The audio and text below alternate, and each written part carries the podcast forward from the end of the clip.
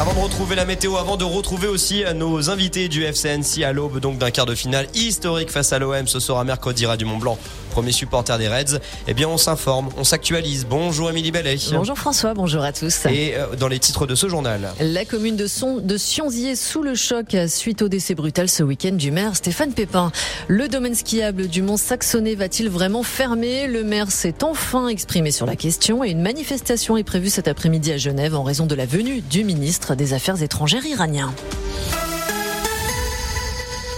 Emmanuel Macron a inauguré le salon de l'agriculture ce week-end à Paris. Le chef de l'État a été interpellé par plusieurs militants écologistes. L'un d'eux a d'ailleurs été évacué de façon musclée. L'homme serait fiché S.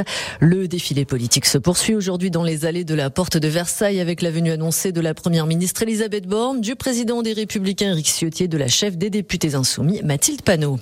La Cour d'appel de Paris doit rendre sa décision en fin de matinée concernant l'accident provoqué par Pierre Palmade, détention provisoire ou assignation à résidence confirmée. Par ailleurs, l'humoriste aurait été victime d'un AVC samedi en début de soirée. La commune de Sionzier sous le choc. Les pompiers ont été appelés vers 5 heures samedi matin afin d'intervenir au domicile du maire Stéphane Pépin. L'élu a été retrouvé en arrêt cardiaque et n'a pas pu être réanimé. Les causes du décès sont pour l'instant inconnues. La triste nouvelle a été partagée par la ville de Sionzier sur les réseaux sociaux. Stéphane Pépin, 57 ans, était également second vice-président de la communauté de communes Cluse, Arve et Montagne. Jean-Philippe Masse, le maire de Cluse et président de la 2CCAM, a fait part de sa profonde tristesse, tout comme Chantal Savornin-Vanson, maire de Marna. Gérald Darmanin est attendu aujourd'hui en Haute-Savoie. L'arrivée du ministre de l'Intérieur est prévue d'ici une heure et quart au service départemental d'incendie et de secours de Haute-Savoie à Mété.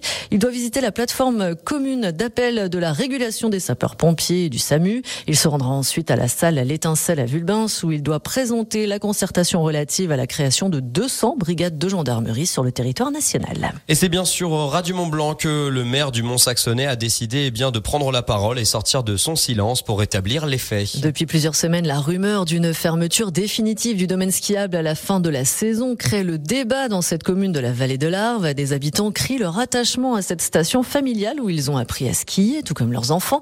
Certains craignent que sans cet atout touristique, le Mont-Saxonnet devienne un village dortoir. Sans nier la réalité du dérèglement climatique, ils reprochent au maire sa précipitation, ce à quoi leur répond Frédéric Cofuti. La question de l'arrêt, pourquoi elle se pose aujourd'hui? Parce qu'on a une échéance importante euh, cette année c'est la grande inspection du télésiège. Sans cette inspection, sans ces travaux, on n'aura pas l'autorisation d'exploiter le, télésiège. Donc la question se pose, puisque c'est quand même une dépense très importante, entre 130 et 150 000 euros de, dépenses. Du coup, la question est de savoir si c'est plus possible de poursuivre financièrement au regard des, des investissements euh, à mener et de la situation aussi, hein, de neige de moins en moins euh, fréquente.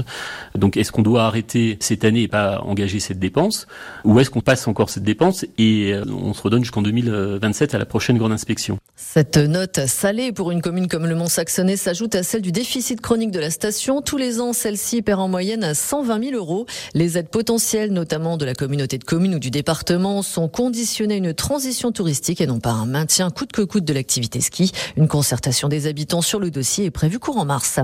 Le vent a soufflé ce week-end en Haute-Savoie, des rafales à plus de 100 km heure qui ont nécessité près de 90 interventions des pompiers aux quatre coins du département, notamment pour dégager la chaussée suite à des chutes d'arbres. Pour conclure ce journal de 9h sur Radio Mont Blanc, une manifestation est prévue cet après-midi à Genève. La session du Conseil des droits de l'homme s'ouvre aujourd'hui en présence notamment du ministre des Affaires étrangères françaises, mais aussi de son homologue iranien, une venue bien plus contestée en raison du contexte actuel dans le pays. Un rassemblement est prévu à 13h pour protester contre cette venue. Merci beaucoup Émilie Bellet, vous retrouvez toute l'actualité sur radiomontblanc.fr ainsi que le replay vidéo du grand journal Radio Mont Blanc.